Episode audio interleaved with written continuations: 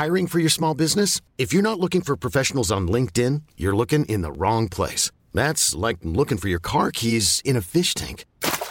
LinkedIn helps you hire professionals you can't find anywhere else, even those who aren't actively searching for a new job but might be open to the perfect role. In a given month, over 70% of LinkedIn users don't even visit other leading job sites. So start looking in the right place. With LinkedIn, you can hire professionals like a professional. Post your free job on linkedin.com slash achieve today. Nadie nos dijo que vivir en la ciudad es tan caro, es tan caro. Lo que significa crecer. significa crecer? La crisis de los 30. Que lo que somos hoy no era lo que pensábamos que íbamos a ser. Que nadie tiene la respuesta. Que la terapia es canasta básica. Por más que lo desmenucemos. Oiga, joven, ¿sabe dónde está la calle no sé Hasta me qué? ganas de tener un hijo. Nadie nos dijo. El podcast donde hablamos de lo que en serio nadie nos dijo. Con Annie Gross, Fer Montesioca y Javier Basurto. Nadie nos dijo.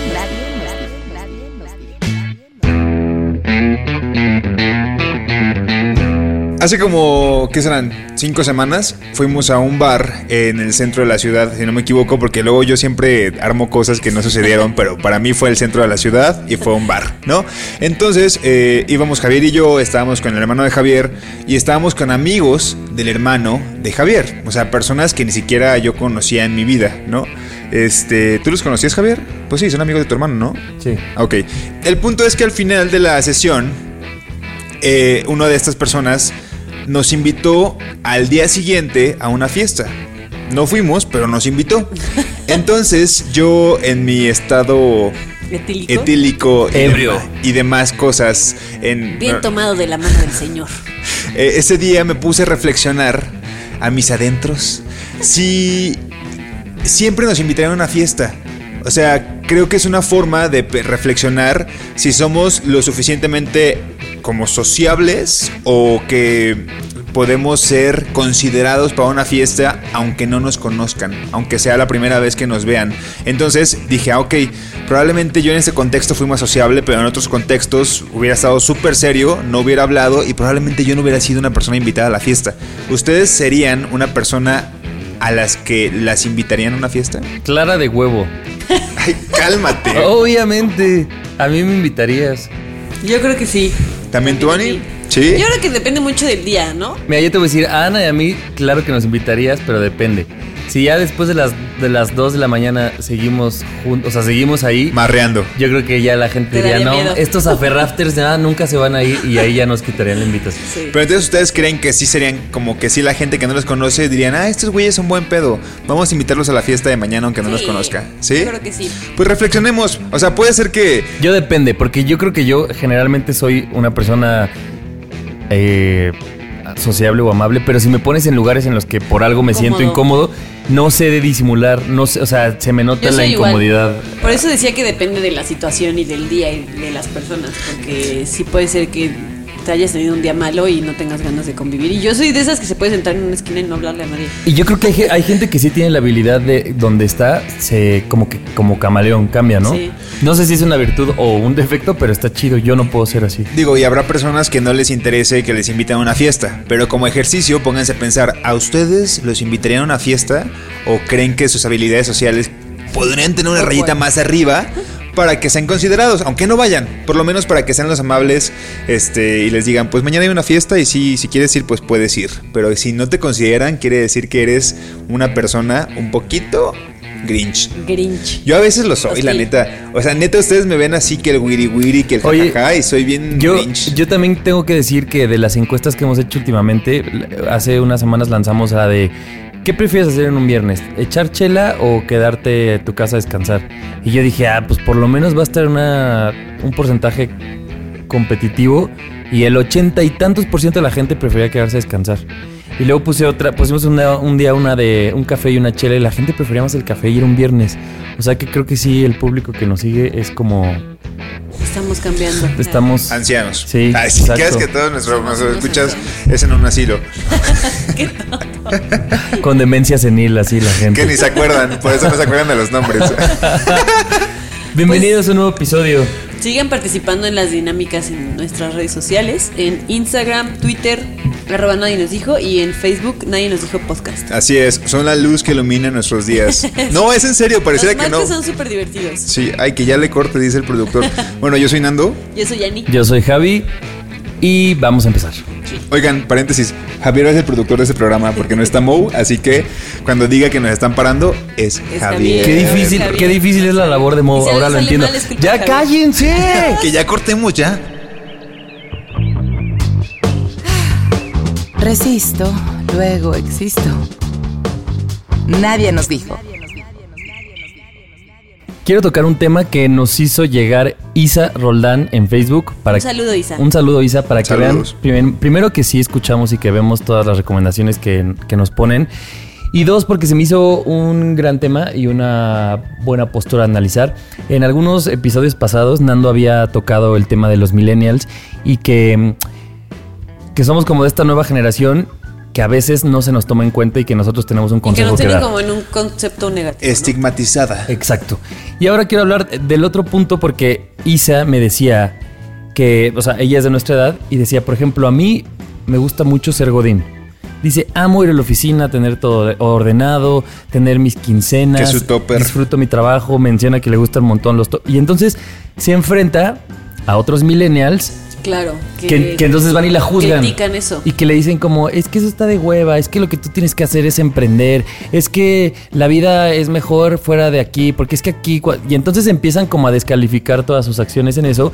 Eh, Isa es mamá y entonces luego llegan a otro juicio que es, ¿a poco eres mamá tan joven? Y entonces empiezan a la gente, millennial como nosotros, a cagarla porque entonces ¿Por qué según... no viajas? ¿Por qué no es? Justo eso, Ani, que le decían como, pues es que, ¿por qué no viajas? Y ella decía, pues, pues es que lo haré a un ritmo distinto, ¿no? Por- porque así lo he decidido y al final lo que ella decía es, yo he decidido tener mi familia, tener mi trabajo, a mí no me, me da hueva emprender, no quiero, y está bien. Dice, y entonces también vivimos en una generación en la que, por un lado, somos muy progres, ¿no? Y somos muy, según, tratamos de ser más tolerantes, más incluyentes en diversidad sexual, de creencias, en muchas cosas.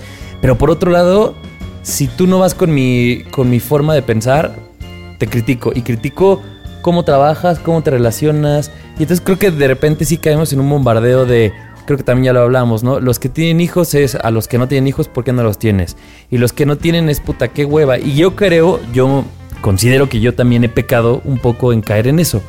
En que lo que, lo que está ajeno a mi cuadro de entendimiento o a donde. a la forma en la que yo vivo, lo juzgo y lo tacho. Y entonces, esta parte para mí me gustaría un poco, como siempre hemos hablado, de normalizar, de decir, güey, tenemos tantas posibilidades de hacer y de ser que lo único que debería importarnos es que donde estén las personas estén porque quieren. Porque quieren. Exactamente. No ¿Les sé- ha pasado? No sé si te acuerdas que alguna vez ya, creo que tú, Mario y yo habíamos tenido una, pues no una discusión, pero sí una plática sobre esto, del ser freelance o el del ser godines y así. Y justo llegábamos como a ese punto, como al decir como, pues si hay gente que le gusta esa vida godín, pues no, no debería de tener nada malo, no tendríamos por qué juzgarlo. Pero yo creo que somos como una generación que le, está le están tocando como muchos cambios y que está como muy enfocada en ir en contra de lo que la sociedad nos había dicho que teníamos que hacer que ya hasta no- nos nubla un poco la vista el querer ir a huevo en contra de todo eso y nos estamos yendo como al otro extremo. Claro, y, y siento, nosotros lo llamamos el tacón de la superioridad moral, Ajá, sí, sí, que sí. de pronto es esta cosa de, ay, si yo soy emprendedor y tienes la ventaja que te fue bien, pues ya te subes a este tabique en el que pinches godines, pinches, y entonces criticas a todos para empezar mirándolos para abajo cuando no hay una relación Claro. así.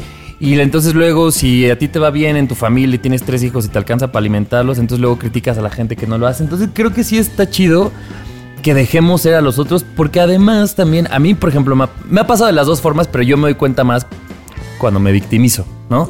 Pero con estos amigos que a veces veo que, o sea, que me, me han dicho como, oye, pues si tú para cuándo vas a casarte, o cuándo vas a sentar cabeza, o cuándo vas a tener hijos, o yo a tu edad, o sea, a mí ya me ha tocado el, yo a tu edad ya estaba casado, y es de, güey, pues qué chido. Pero también, o sea, pensar que esta vida no se trata de estar comparando lo que tú, lo que Ana hace a su edad y lo que yo hago a la edad, porque pues cada quien tiene un camino distinto.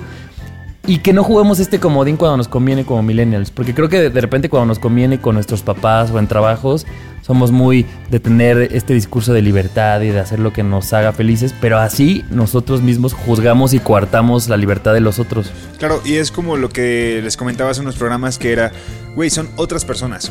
Somos otras mentes, otras formas de, de- funcionar y de ser educados. Este, que puede ser que a mí no me interese porque dije, ah, bueno, probablemente a mí sí me gusta una familia y quiera tener una familia porque así lo vi como ejemplo y de verdad me apasiona y quiero tener un hijo. Y si no piensas como, como, y si no pienso como tú, no pasa nada. O sea, es otra persona como tal y hay que respetar eso, ¿no?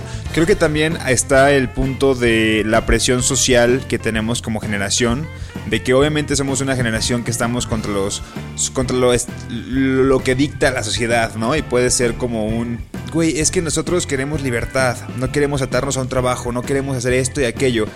Y a veces una persona que, que, que es, que es millennial se siente tan presionada que dice, güey, si yo no me quiero casar. Pero muy dentro de sí se lo quiere hacer. Si quiere una fiesta, si quiere invertirle, si quiere compartir con un momento que ama esa gran fiesta donde ellos dos son protagonistas y dices, güey, es válido. O sea, no te sientas como que no tienes que hacerlo porque la generación millennial dice, güey, ahorita casarse está de hueva. No, o sea, tenlo. Y justo me, me di cuenta y hoy vi un tweet de una persona que considero, o sea, que es incluso feminista, que eh, es, es muy centrada en, en lo que pasa en el mundo y en el acontecer. Y dijo, si alguna vez me caso, y dije, güey, o sea, mm, no pasa nada. O sea, siento que a veces decimos esto. Si, si alguna vez me caso, lo dejo abierto porque no quiero ni que piensen que no me quiero casar, ni que piensen que, nunca. sí. Que sí, exacto. Y es, güey, yo sí he planeado cosas. O sea, la neta, sin, sin, sin verme, sin profundizar más, pues yo sí he pensado una fiesta donde yo esté casado, o sea, que, que sea el protagonista junto con la persona que amo, este, en una gran fiesta.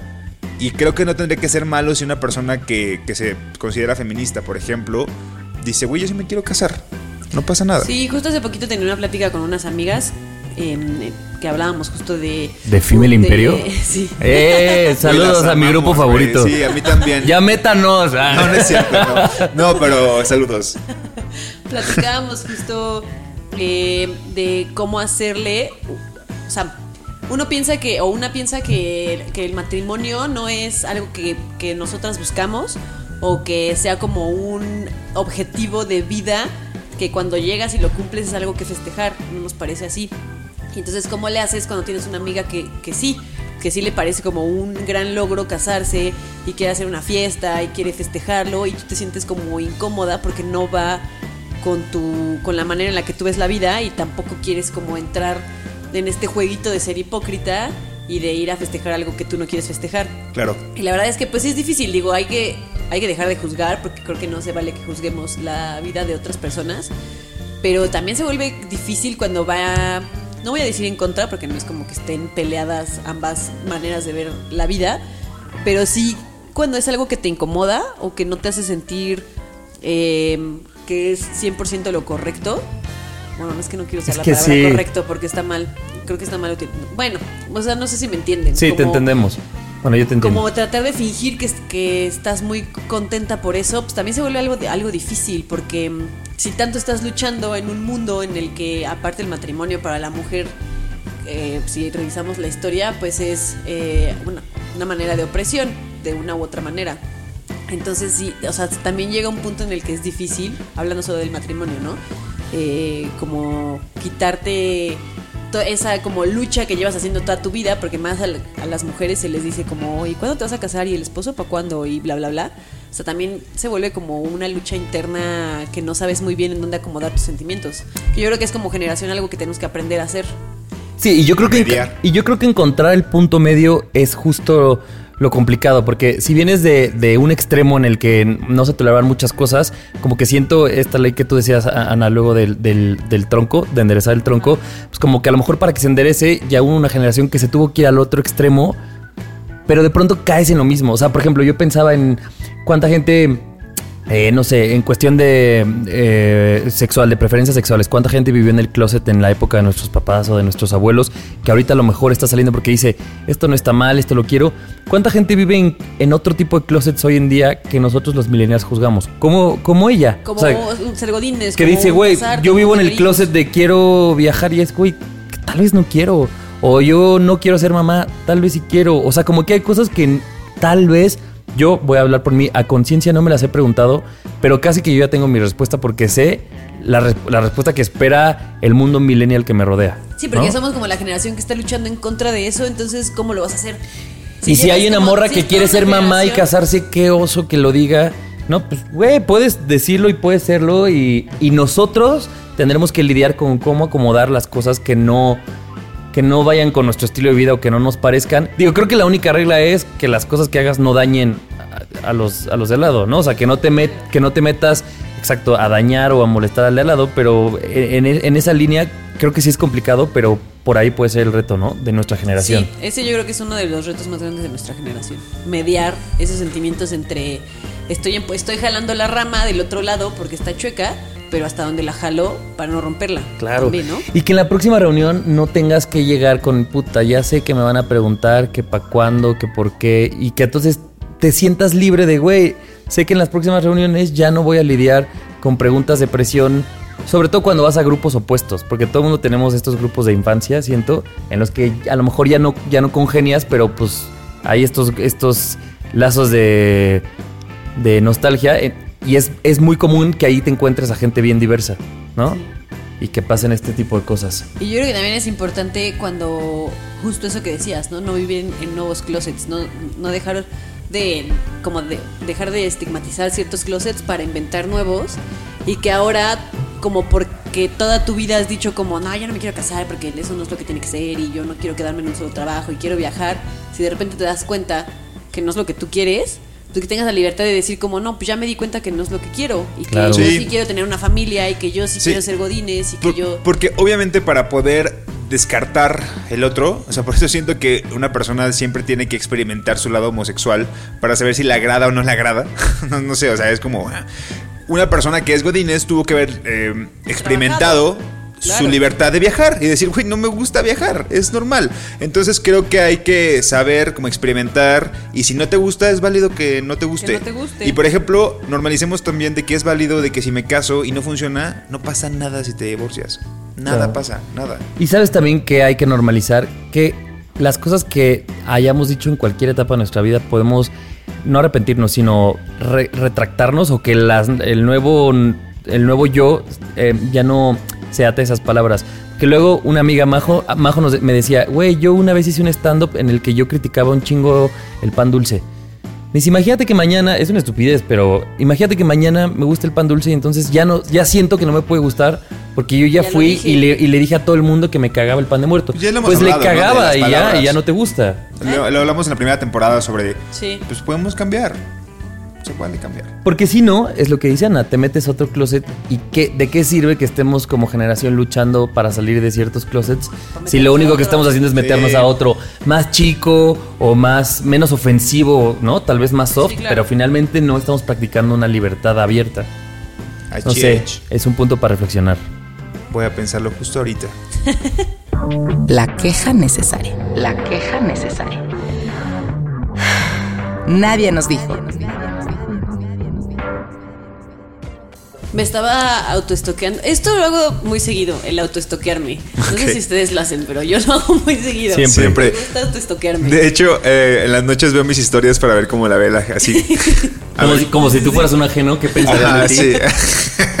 Eso, a ver, espérense, eso o tenemos el ego hasta arriba o una autoestima hasta abajo, güey. O sea, no hay un punto medio en esta cosa. Creo que no, creo que no. Pero bueno, me estaba autoestoqueando y me dio mucha risa porque en Facebook, porque así de que un post de miren este perrito, adóptenlo, acuérdense de adoptar y salven una vida y la vida les va a cambiar, no sé qué. Y el siguiente post así de les vamos a quemar la ciudad, malditos feminicidas. Y así el siguiente post de miren este gatito, qué bonito, no sé qué. Y el siguiente post así de ya hay que extinguirnos, maldita humanidad, somos lo peor que existe. Y, yo dije Y al como, ratito un lomito suavecito, así de Sí, este gatito así te el día. bipolar, Ay, así perritos como haciendo cosas. bipolar. Y entonces como que me da risa porque sí soy ese tipo de persona que siempre que escucha como ahora que se estaba quemando el Amazonas o así, siempre digo como, güey, ya lo mejor que le puede pasar a este mundo es que la humanidad se extinga. O sea, es lo mejor que le podría pasar al planeta, pero al mismo tiempo como que sigo haciendo cosas como, como teniéndole fe a la humanidad, como ayudar en adopciones de perritos o de gatitos o así. Y entonces como que siempre me cuestiono como un, o sea, ¿sí le tengo la fe a la humanidad o no le tengo fe a la humanidad? Y como que existe esta como bipolaridad dentro de mí, de que a veces quiero que todos nos moramos y a veces digo como sí tenemos salvación porque veo ahí un video de, de de. Dodo, así un video de, de Dodo en donde rescataron un perrito y le cambiaron la vida y ya así me inspiro y digo como no, sí valemos la pena. Entonces Pues me los da mucha perritos risa valen la pena. Lo que, a, Los valen la a los pena. ejemplos que has puesto, los perritos son los que valen la pena. Pero o sea, que la gente los rescate siempre es como, claro, a Sí. la humanidad todavía tenemos así como un halo de luz al que, por El el que podemos salir. Se- seguramente viste ese video donde un perro está como una presa, entonces hacen una cadena Ah, una humana. cadena, claro, Uf, no claro, juegues, claro, lloré. claro. El otro día había uno que decían, hay buenos policías, y entonces creo que un policía se para a rescatar. No era perro ni gato, no me acuerdo qué animal era, como exótico, pero eso, ¿no? O sea, como que llega dos minutos del video a cambiar tu imagen de lo que Sí, tú piensas de un policía, sí. y es como, ay, mira, qué entonces buen ya no pedo". sé si le tengo fe a la humanidad o no le tengo fe a la humanidad. O le quieres dar los buenos días sí, al policía días de la esquina. O sea, hay veces que les quieres dar los buenos días y hay días que, hay días que quieres huir de ellos Claro, porque luego pues, está que- cabrón las noticias, ¿no? Híjole, sí está. Sí, sí Pero está me dio cabrón. mucha risa, o sea, revisar mi perfil y ver así la bipolaridad, bipolaridad de les vamos a quemar la ciudad y luego así, miren este perrito, adóptelo. Ay. me dio mucha risa. Es, es que, es que sí, yo creo que las redes están inundadas de, de- de información que nos hace tener estas como extremos de queremos que todo se extinga o queremos que todo viva. Y este. Y, y, por ejemplo, justo hace, hace unos días que compartimos en, ahí en el trabajo una nota sobre, sobre cómo algunos argumentos pro vida no tienen argumentos científicos. ¿No? Eh, y me, veía, me ponía a pensar, así dije, güey, hay mucha gente que la comenta y que la comparte y que dice, claro, y, y me- y no sé, tengo fe en la humanidad que, o sea, no sé, que está a favor del aborto, ¿no? O sea, puede ser que no piensen como yo, pero luego veo, veo que hay gente que neta no está leyendo lo que estamos poniendo ahí y dice, güey, es que ustedes son súper fat- ¿cómo, ¿cómo quieren poner, este, son, este, matan a, a- a un ser humano y veo los argumentos y, güey, no lees la nota, o sea, te no, estamos diciendo que con argumentos que esto... Ajá, ya. La gente comenta por cabezas. Sí, y y, ya. y me pongo a pensar también y digo, ok, son personas que nacieron en otras épocas y que tienen como un bagaje y que tienen como una educación que quizá no, no les ayuda a comprender que sí son temas más complicados y que no es un aborto matar a un ser humano. O sea, entiendo, ¿no? No es el punto lo del aborto. Pero después veo que hay jóvenes que lo comparten. Y digo, híjole. O sea, neta. O sea, jóvenes que, que son como hates contra la nota. Y digo, híjole, se supone que los jóvenes son los que estamos más enterados y podemos hacer una- una- un mundo mejor con sus hijos, con la Sí, que reproducción. estamos según rompiendo estos estigmas. Sí, exacto, y es como si tenemos, y lo hemos dicho, si somos padres hay que ser responsables de que esos hijos crezcan en un mundo mucho mejor, donde puedan ser más y- conscientes, tolerantes, nada discriminantes. Igualitario. Y dices, güey, los jóvenes también hay muchos que están desinformados y que, pff, hijo. Ahí- es y cuando es yo cuando digo, también ya. pierdo la fe en la humanidad, que bien, Hay o que sí. Y, y yo creo que el problema no es, hace ratito decías, Nando, es que hay, hay tanta información en las redes, pero creo que las redes, sin duda, lo bueno y lo malo lo hacemos nosotros. O sea, no es la información que, que- que pongan los, los medios o los usuarios, sino el uso que nosotros les damos. A mí, por ejemplo, en Facebook, lo que ya hemos dicho, de gente que no conoces tanto, pero que la tienes de universidad o de otros lugares. Bueno, en Facebook y en Twitter veo como también mensajes más que bipolares, Ani, como contradictorios. O sea, que una misma persona un día esté eh, dando un mensaje y un post de no ser intolerantes y al otro día no se dé cuenta que Hiring for your small business? If you're not looking for professionals on LinkedIn, you're looking in the wrong place. That's like looking for your car keys in a fish tank. LinkedIn helps you hire professionals you can't find anywhere else, even those who aren't actively searching for a new job but might be open to the perfect role. In a given month, over 70% of LinkedIn users don't even visit other leading job sites. So start looking in the right place. With LinkedIn, you can hire professionals like a professional. Post your free job on linkedin.com slash achieve today. está promoviendo la intolerancia en otro lugar, o sea, de, de otro tipo. Y entonces como que solo a lo que nos hace match a nosotros es lo que defendemos, pero no nos damos cuenta que, que esos términos tendremos que ampliarlo a todo. ¿Me explico? Ajá, como de conveniencia. Exacto, porque entonces quiero que me toleren a mí porque yo este, no quiero tener hijos y entonces yo pido tolerancia para una vida sin tener hijos, pero yo no voy a tolerar a la gente que, este, A los godines, como decíamos. a, la- a los que hacen tema co- anterior. coaching emocional. Y entonces yo voy a burlarme y a chingarlos. Y es como, güey, es lo mismo. O sea, si tú quieres un poco de respeto, tienes que darlo en cualquier otro ámbito. Porque el, el- el problema no son ni las religiones, ni los partidos, ni nada. El problema es, o bueno, más bien la solución tendría que ser, seamos tolerantes a las creencias del otro.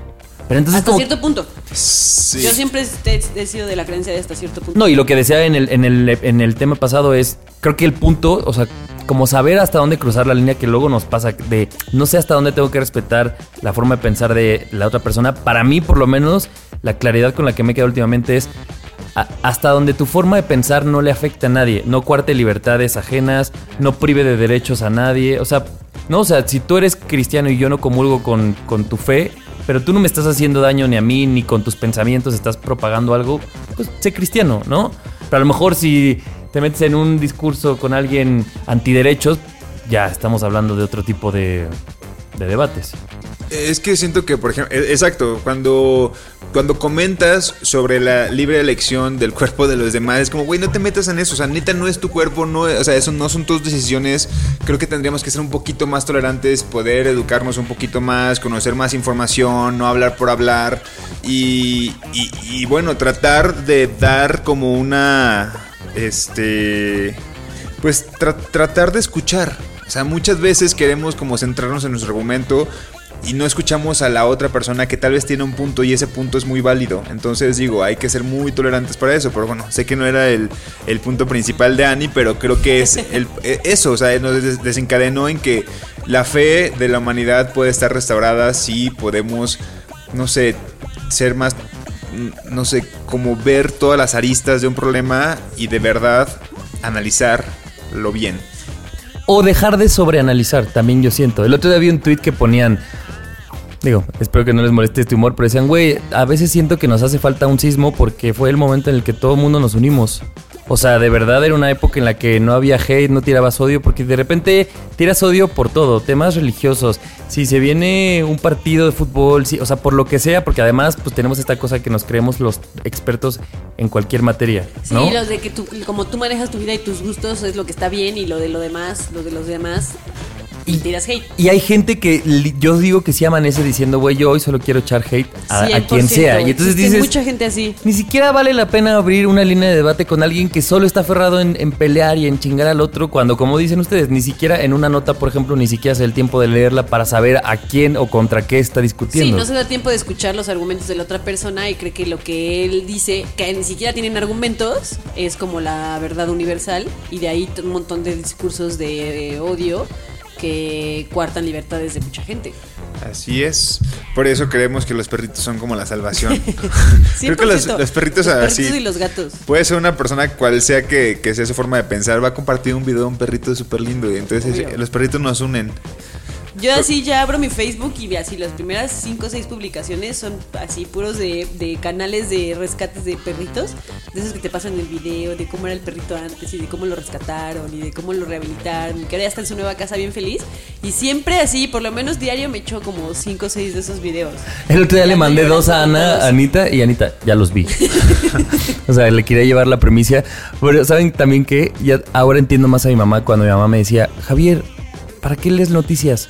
¿Para qué te pones a leer el periódico? Y yo al principio, cuando era estudiante y que yo tenía estas materias en las que yo creía que estar informado de todo era la salvación, a veces también digo, entre noticias y entre comentarios de gente en Facebook o lo que sea, es también tú puedes decidir qué contenido ver y qué contenido no ver. Entonces también empieza eliminando gente tóxica, empieza eliminando gente que comparte, que retuitea, que repostea pendejadas o que no van contigo. Porque entonces ahí te ahorras cinco corajes al día y lo sustituyes por cinco videos que te hacen el día de ver perritos rescatando o lo Sí. que te haga feliz. Y, y también que está bien como de repente apagarle y bajarle el switch.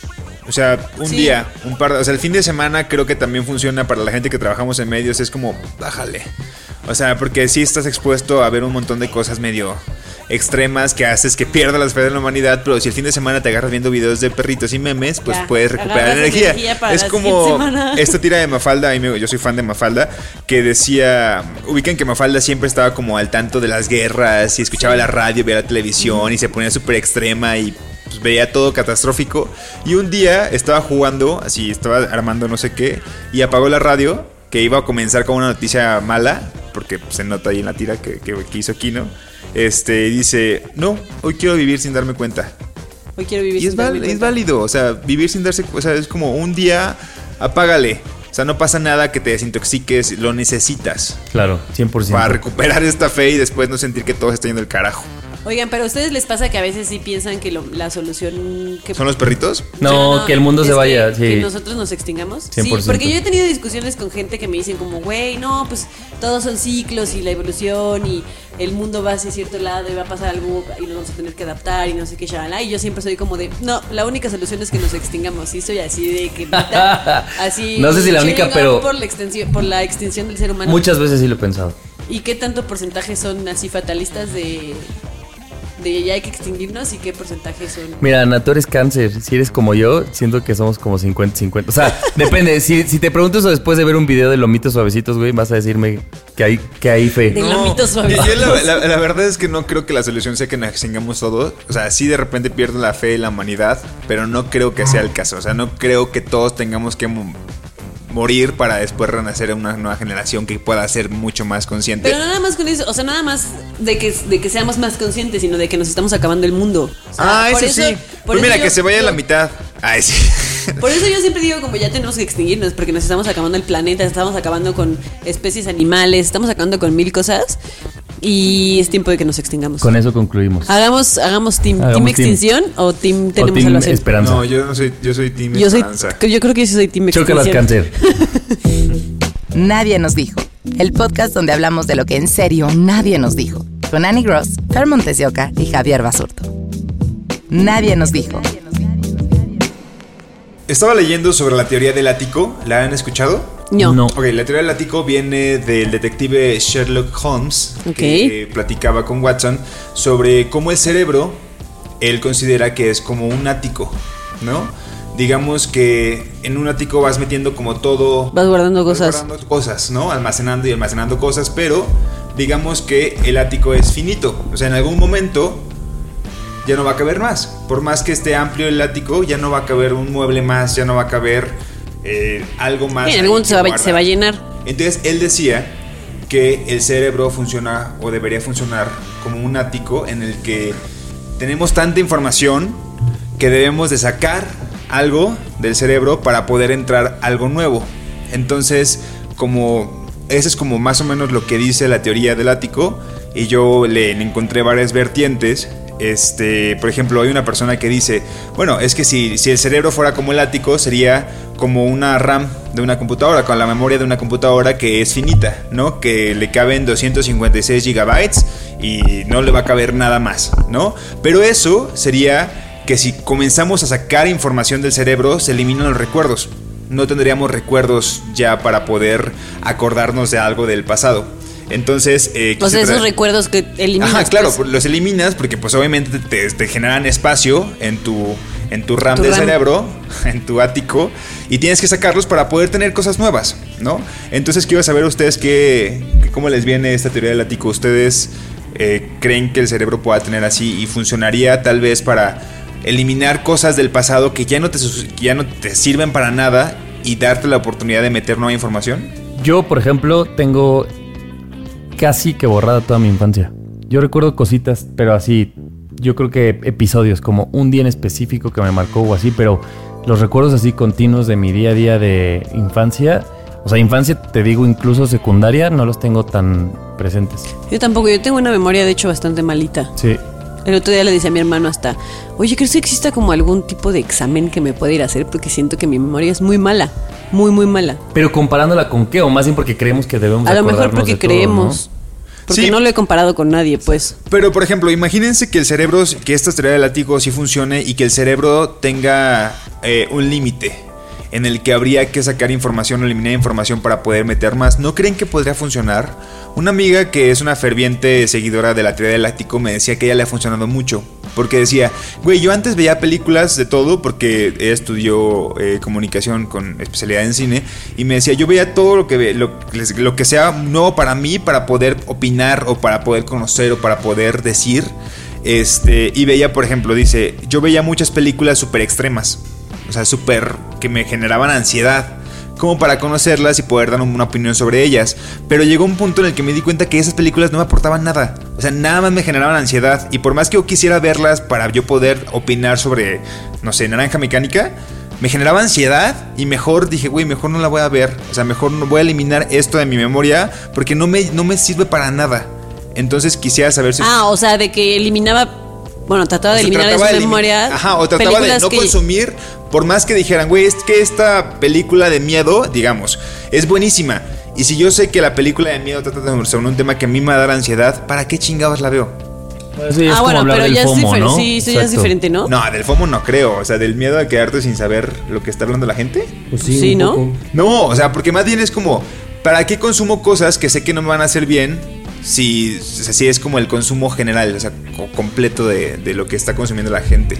Pero O eso sea, ya es aparte de, de el que guardes cosas en tu memoria o no. ¿no? Bueno, estás, estás seleccionando Ajá, antes Estás de seleccionando entre. antes de, antes de, antes de, de- de tenerlo en la De memoria. en el entendido de que fuese como un ático el cerebro, ¿no? De que de verdad tuviera como fuera finito y no, no, no cupiera todo lo que estamos consumiendo. ¿Qué cosas podrían dejar en él y qué cosas los Mejor ni las metes. Mejor ni las metes, exacto. O quizá actualizar, por ejemplo, le platicaba a Javier, es como quizá, por ejemplo, si conociéramos a una persona que nos dio una mala impresión al principio y después decimos, ok, es que esta persona sé que es súper mamona y esto es lo que está consumiendo de mi RAM de la memoria. Pero si le damos una oportunidad y borramos que esa persona es mamona y le damos una segunda oportunidad, quizá vemos algo bueno en ella quizá podría funcionar, quizá la teoría del ático podría ayudarnos a dar como este borrón y cuenta nueva de cosas o de personas para darles una segunda oportunidad, yo qué sé. ¿Cómo lo ven A ustedes? mí eso me ha pasado un buen, que la gente cree que soy bien mamona al principio y luego ya se dan cuenta que no. ¿Sí? Sí. Pues imagínense que imagínense que la persona que se quedó, o sea, si fuese real la teoría, la, la teoría del ático, que esa persona que se quedó en su memoria tiene un espacio de un, no sé, Mega. kilo- un megabyte para la información de Annie. Y lo Pero- que tiene de Annie es, güey, es una mamona. Pero es que tú, eh, o sea, estás diciendo que tú tienes la capacidad, pues pregunta, de decir, ah, yo quiero eliminar esto de mi, de mi, de mi ático. Ajá, digamos que O sea, ¿cómo haces eso? ¿Cómo llegas tú y dices, esto específicamente lo quiero sacar? es que bueno, es un Digo, porque entiendo el punto donde dices, no veo esta película para no almacenarla. Eso me queda claro porque tú decides no... no Sí, ya no meterle más a tu- ¿para meterle qué- para qué le generas Pero más cuando ya lo metiste, espacio? ¿cómo le haces para sacar específicamente ciertas cosas? Es que ese es el punto, o sea, no estamos diciendo que la teoría del ático funciona como Sea tal, que o sea, exista, algo sino que es como exista. algo que- es Ah, algo es que un podría supuesto. existir, un supuesto. O sea, y que hay mucha gente, bueno, mi amiga sí lo funciona y trata de no consumir cosas para que no se le llene esta RAM, pero es como, imagínense que tuviera esta variante de la teoría del ático de podamos borrar las cosas. Podrías, yo creo que podría ser muy peligroso, ¿no? También, si tuviéramos la capacidad de borrar de nuestra memoria ciertas es, cosas. Es viendo Eterno Resplandor de la sí, mente. sin justo, Ándale, justo, ándale. justo, justo, justo, justo, justo, justo. Que es mi película favorita, pero no estoy tan seguro si yo ocuparía ese método.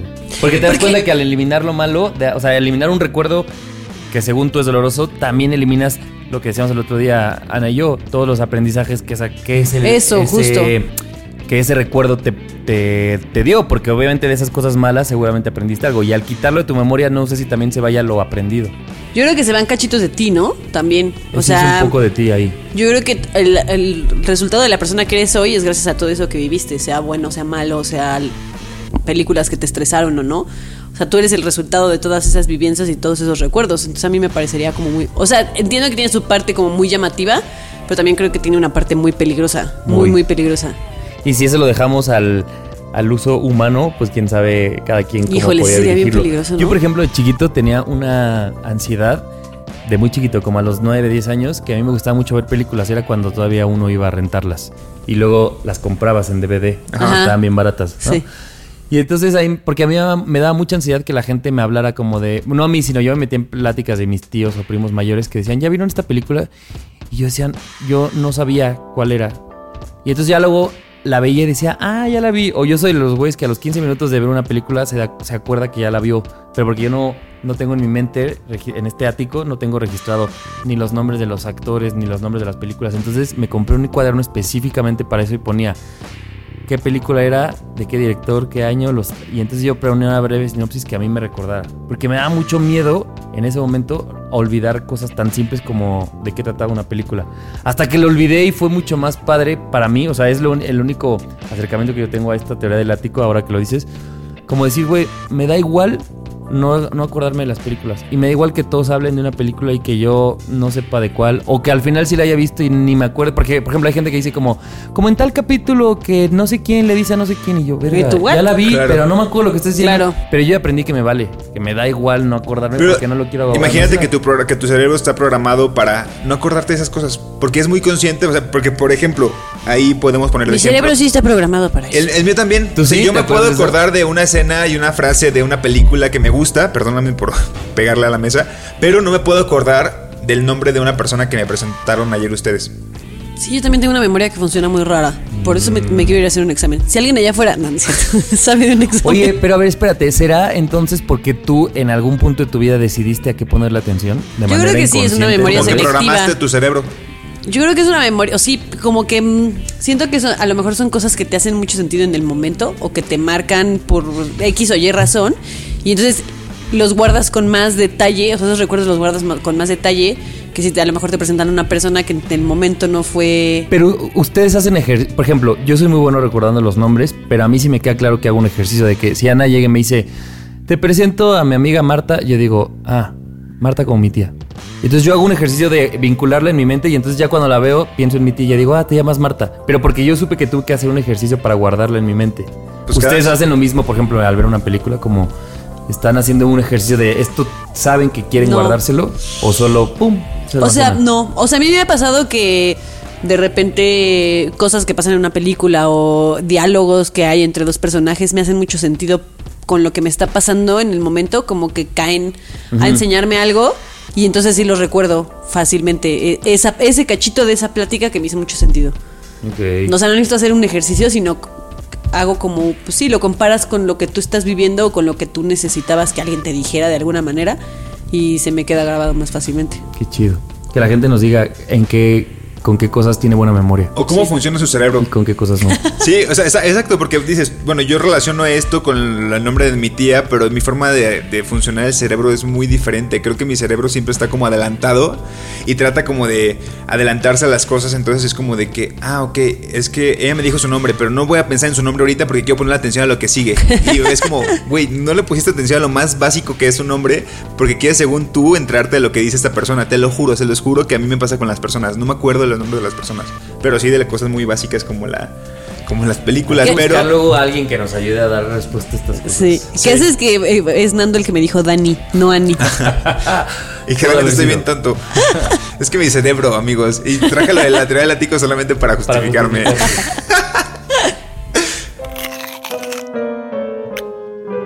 Is this adulting?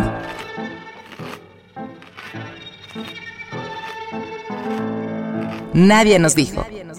Nadie nos dijo que de nada sirve salir de un closet si nos vamos a ir corriendo a meternos a otro. No se vale repetir. Que a veces creemos que somos muy tolerantes y conscientes y no nos damos cuenta que solo lo hacemos con lo que nos conviene. Y que recordar los nombres de las personas siempre nos va a dar puntos extras. Bueno, el mío se parece un poco al tuyo. Eh, nadie nos dijo que en un afán de querer salir a huevo de un closet podríamos acabar metiéndonos a otro. Que algún día íbamos a pensar seriamente en la extensión del ser humano como una solución a todo. Y que detalles que ustedes podrían recordar perfectamente, yo los podría olvidar en tres segundos. Dori. Nadie nos dijo que los millennials también somos bien juzgones. Súper juzgones. Que la fe de la humanidad se restaura con una pequeña acción, aunque sea contrario a lo que dijiste tú, está bien. y que el cerebro funciona diferente para cada persona. Estoy de acuerdo. ¿O ustedes qué opinan, amigos? No, No, es cierto. ¿por qué? Oigan, espérense, quiero contarles algo rápido. El otro día, en, en otro episodio, hablábamos de los hijos que todos tenemos, los que no son de carne y hueso, un proyecto, un hobby, lo que sea. El mío, ya les había dicho que es Caída Libre, es un colectivo de improvisación y estamos estrenando temporada en el foro Silvia Pasquel, que está ahí en la Condesa. Entonces, a la gente que le guste la improvisación teatral, pues vaya, vamos a estar cinco, cinco funciones.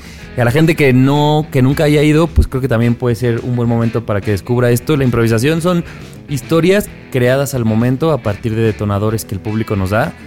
Entonces, pues nunca sabemos cómo van a salir. No puedo llegar a decirles si van a ser divertidas o dramáticas o de qué, pero pues nosotros vamos a hacer lo mejor posible para que ustedes se la pasen bien. Entonces, eh, iniciamos este domingo 22 de septiembre a las 6 de la tarde. Si quieren ir, me daría mucho gusto verlos. Y hay un código de descuento, de 50% de descuento, si ponen eh, antes de, de terminar la compra, nadie nos dijo, en mayúsculas todo junto. Entonces así les dan un 50% ¿En dónde de podemos comprar los ¿dónde los boletos? En boletopolis.com. Se meten en boletopolis.com y buscan la obra que se llama Desencuentros. O si no pueden poner desencuentros.boletopolis.com. Igual lo subiré en las historias por si la gente quiere ir. Y el, el formato trata un poco de rápido, como historias que pasan en esta ciudad, en una ciudad tan grande como la Ciudad de México. Y ver cómo las personas, seguramente les ha pasado que, no sé, Ana no es la misma eh, grabando el podcast que con sus papás, que en el trabajo, que con su mejor amiga. Y entonces un poco lo que trata el formato, o al menos esa es la intención, ver cómo las personas nos modificamos según Como con nuestras quién facetas. estemos. Ajá, que no es lo mismo con un amigo que con nuestra suegra, que con nuestra mamá, ¿no? Y entonces tratamos de dar estos matices y ver cómo podemos cambiar sin ser otras personas, o sea, simplemente todos los matices que tenemos. Entonces, pues si pueden, a partir de este domingo, eh, cinco funciones. Foro Silvia Pasquel, 6 de la tarde. Nadie nos dijo todo junto en mayúscula para un 50% de descuento. ¡Woo! Oigan, Yay. Ahorita mismo voy a comprar los míos. Sí, ¿sabes qué? O sea, se escucha súper pro lo de Silvia Pasquel. Si yo estuviera, te Teatro lo juro, Silvia si yo estuviera en Colima, yo el foro Silvia, Silvia Pasquel sí lo he escuchado fuera. O sea, sí, ahí se han presentado muchos artistas. Pues ¿no? mira, este, primero Dios. Es cierto, no, yo no, No, sé. pero es que sí, o sea, sí es un foro. Está bien bonito, la Bonito verdad. Foro y está bien conocido chido, está bien y es- céntrico. Y entonces, además, Órales. es domingo. Si no tienes nada que hacer, te puedes echar un- un- una pasadita en el, en el Parque México o en el Parque España, que está cerquita y está chido. Órale, jalo. Ahí nos vemos entonces. Compren Mo, sus nada más boletos. quiero presumir que Mo hace el diseño de audio. Entonces también está chido eso. Ah, Sí, Moucito. mi querido Y al final sí llegó. Para el Sí llegó Mo, acaba de llegar. Te quiero, Mo. Muchísimas queremos, gracias. Hasta la próxima, entonces yo soy Nando. Yo soy Ani. Yo soy Javier. No olviden seguirnos en nuestras redes sociales, arroba nadie nos dijo Twitter e Instagram y nadie nos dijo podcast en Facebook. Hasta pronto. ¡Ayú! Adiós. Chao. Nadie nos dijo, el podcast donde hablamos de lo que en serio nadie nos dijo. Cada semana, nuevos temas de la adultez que deberían contarse. Con Annie Gross, Fer Montes de Oca y Javier Basurto. Nadie nos dijo.